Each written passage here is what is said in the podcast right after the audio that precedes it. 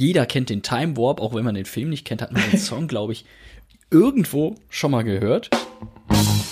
Das musst du sehen. Die Cinema-Hausaufgabe mit Lisa Schwarz und Janosch Läufen. Hallo und herzlich willkommen zur 23. Folge von Das musst du sehen. 23 Folgen, Mann oh Mann. Ich hätte nicht gedacht, dass wir so weit kommen, um ganz ehrlich zu sein. Ähm, aber hier sind wir und ich bin natürlich nicht alleine. Ich habe natürlich wieder meinen lieben Kollegen Janosch äh, an meiner Seite, digital jedenfalls. Hallo Janosch. Hallo Lisa. Und ich glaube, das wie steht. ja, soweit gut, danke. Ich hoffe selbst auch. Ja, ja. Und das mit dem, äh, wir hätten nicht gedacht, dass wir so weit kommen, sagen wir, glaube ich, auch alle zwei Wochen, ne? Ja, ich fürchte auch, es ist langsam ein bisschen abgenutzt, der Spruch. Aber, das glaubt uns äh, keiner mehr. Es glaubt uns keiner mehr, aber ich bin doch Woche oder alle 14 Tage wieder überrascht, dass wir hier sitzen und äh, über einen Film quatschen. Es gibt noch genug Filme, also daran soll es nicht scheitern, ne? Ich glaube auch. Ähm, deswegen das wird kein Grund, ja. Nicht lang schnacken. Worum nee. geht's denn heute, Janosch? Heute geht's um eine wunderbare Hausaufgabe, die du mir ja aufgegeben hast beim letzten Mal. Mhm. Äh, und zwar die Rocky Horror Picture Show. Ein Film, der auch schon ein paar Jährchen auf dem Buckel hat, ähm, um genau zu sagen, vom Jahr 1975 ist er. Mhm. Ja, das ist äh, lange bevor ich überhaupt angedacht war, möchte ich mal meinen. Aber äh, den Film kannte ich natürlich schon, du ja auch. Ja, und, ja. Und, ja, ja, ich habe ihn jetzt aber auch längere Zeit dann nicht mehr gesehen und es war doch mal wieder interessant, äh, ihn jetzt anzugucken. Ihr könnt ihn bei Disney Plus im Abo streamen. Mhm. Und seid nicht verwundert, direkt der Hinweis darin, es gibt ihn nicht in deutscher Sprache. Das ist bewusst so gehalten. Ich habe extra nochmal auf der DVD, die ich ja auch habe hier geguckt, da auch nicht. Genau, ist glaube ich nicht einmal in der deutschen Synchro aufgenommen worden. Also die gibt es überhaupt nee. nicht. Gibt's nicht und es ist eigentlich auch sinnvoll, glaube ich, dass es die nicht gibt bei diesem Musical. Ja, es ist ein Musical. Äh, ein sehr schräges Musical, kurz zur Geschichte. Wir haben hier als Hauptfiguren das frisch verlobte Paar Janet, gespielt von der 29-jährigen Susan Sarandon, und äh, Brad von Barry Bostwick gespielt. Und ja, nach ihrer relativ spontanen Verlobung, möchte ich meinen, äh, ziehen die beiden mit ihrer Karre davon und ah, wie es der Zufall so will, haben die beiden einen Platten, bleiben stehen und dann regnet es auch noch und es gibt ein Riesenunwetter. Wer hätte. Tolles Programm. Also wirklich schlimmer geht es nicht. Ja, und dann machen sich die beiden halt Fuß auf, um Hilfe zu finden und kommen dabei an ein mysteriöses großes Schloss und hoffen, von dort telefonieren zu können, damit sie jemand abholt. Doch in diesem Schloss, da gehen so eigenartige Sachen vor. Und auch der Schlossbesitzer namens Dr. Frankenfurter, immer wieder ein Brüller, äh, gespielt von Tim Curry, ja, der macht aus diesem Abend so seinen ganz eigenen, äh, möchte ich mal behaupten. Er ist Transvestit und Erfinder und er hat in jener Nacht einen extrem muskulösen Mann geschaffen und weckt ihn auch noch zum Leben. Ja, und ein paar Außerirdische laufen in diesen Räumen auch irgendwie noch herum.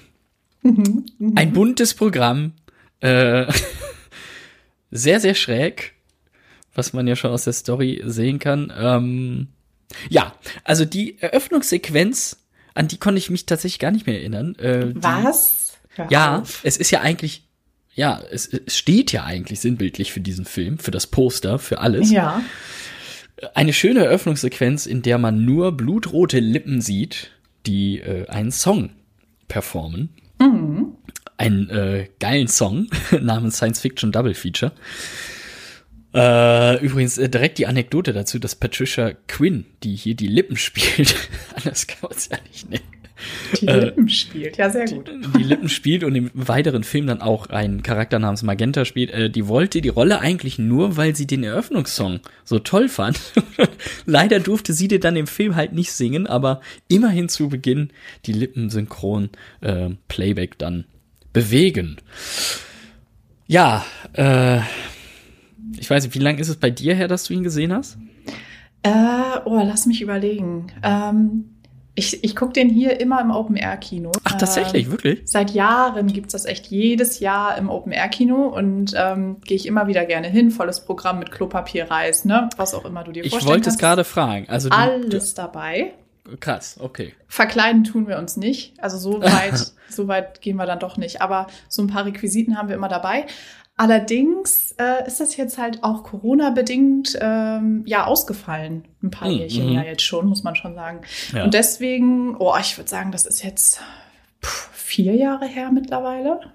Mhm. Und du hattest also so ein großes Abstinenzgefühl, dass du gedacht hast, okay, dann guckt man halt für den Podcast, ne? Ja, schon, weil es ist jetzt auch die Sommerzeit und leider habe ich noch keinen Termin gesehen, dass er im Open-Air-Kino läuft und dachte, gut, weißt du was, dann mache ich es halt äh, zu Hause, guck mir den zu Hause an. Hast du denn äh, auch zu Hause Reis geworfen? Mm, Ich sag mal ja. Achso, ich glaube ich dir irgendwie nicht. Hm. Aber das ist ja, das ist ja das Ding, du hast es äh, gerade gesagt, dieser Kult, der um diesen Film entstanden ist, eben durch diese Hochzeitsszene mit Reis.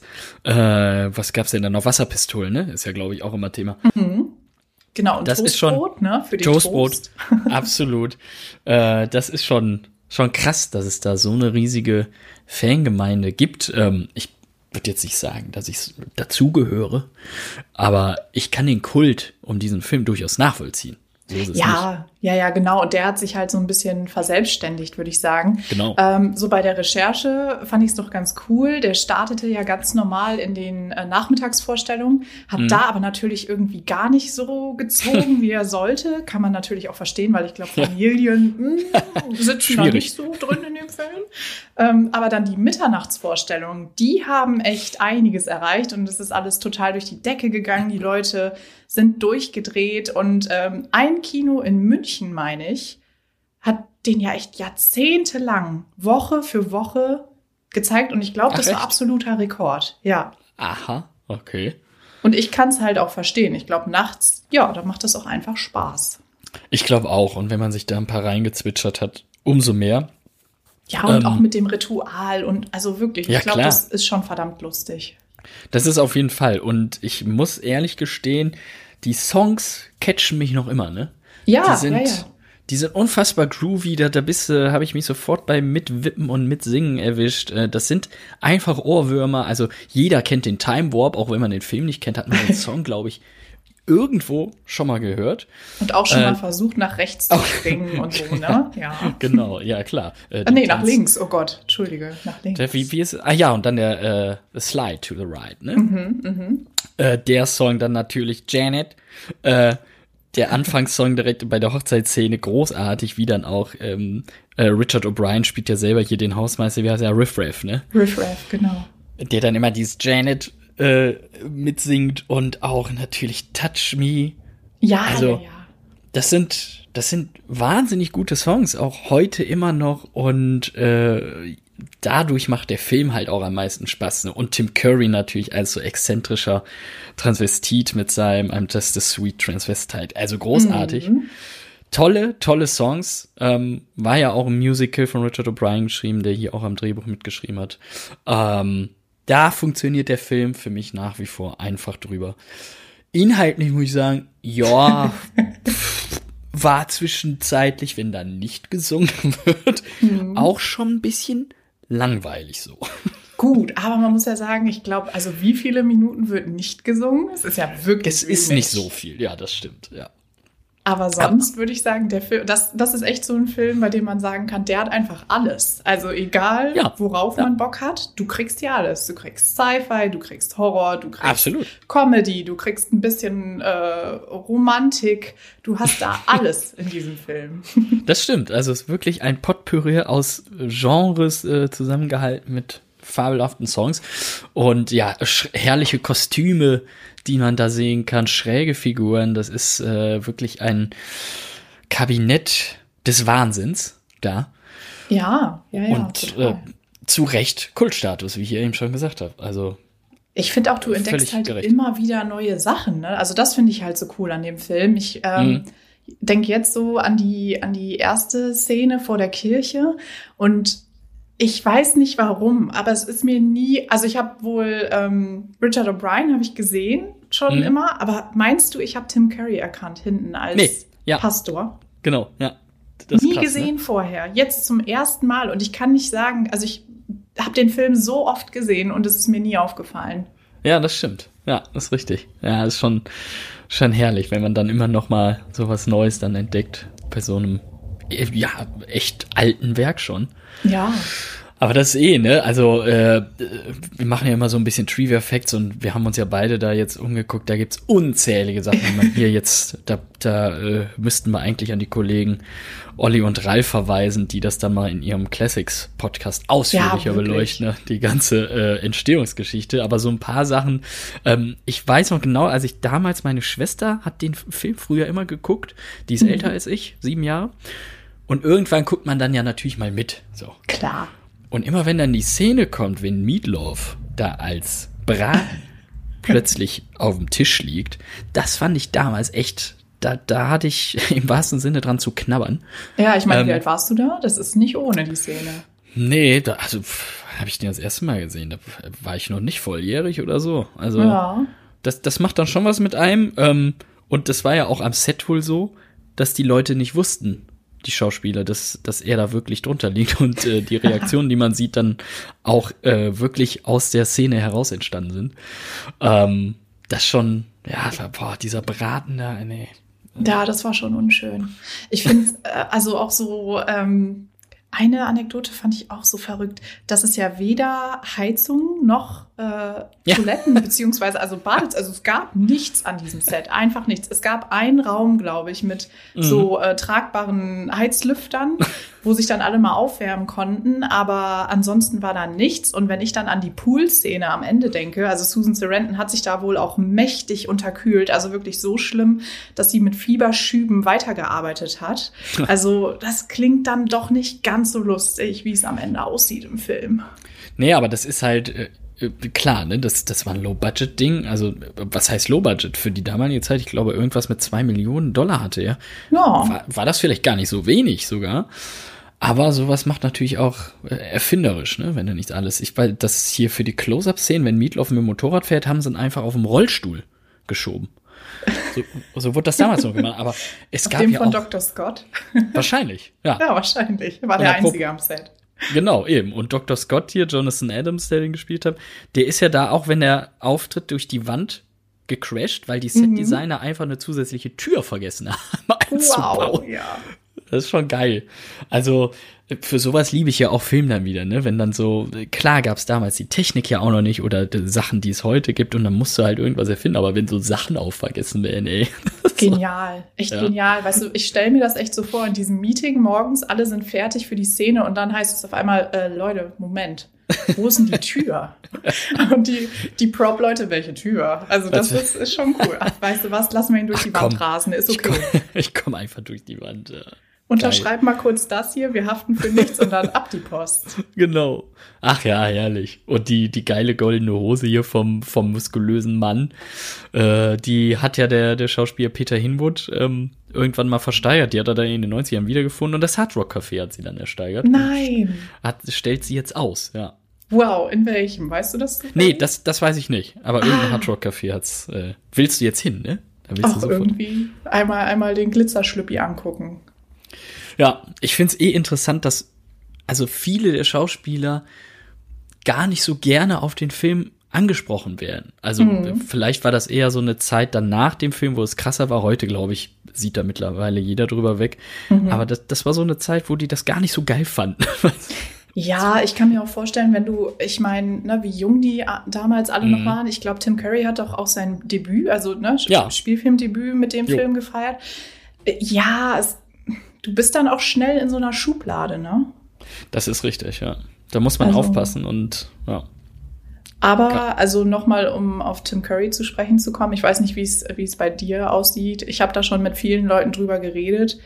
Ich finde den schon sehr, sehr attraktiv in dem Film. Das mag jetzt ein bisschen weird klingen, aber irgendwie funktioniert das mit der ganzen Corsage-Geschichte ja, und der, dem Make-up und so. Also es absolut, ist schon, ja. ist, der hat echt eine richtig coole Ausstrahlung in dem Film. Du sagst es und ich finde nicht nur, dass das allein am Make-up und äh, Verkleidung liegt, sondern er, er bewegt sich ja auch ja, ja, gut. Ja. Klar. Und äh, ne, mit seiner lasziven Ader und wenn er mit dem Blick dich so anguckt, das ist schon, das spielt er gut. Vor allem, ja. weil, weil er ja in äh, Realität eigentlich so ein sehr zurückhaltender, sehr kluger und äh, sensibler Mann sein soll. Ne? Mhm.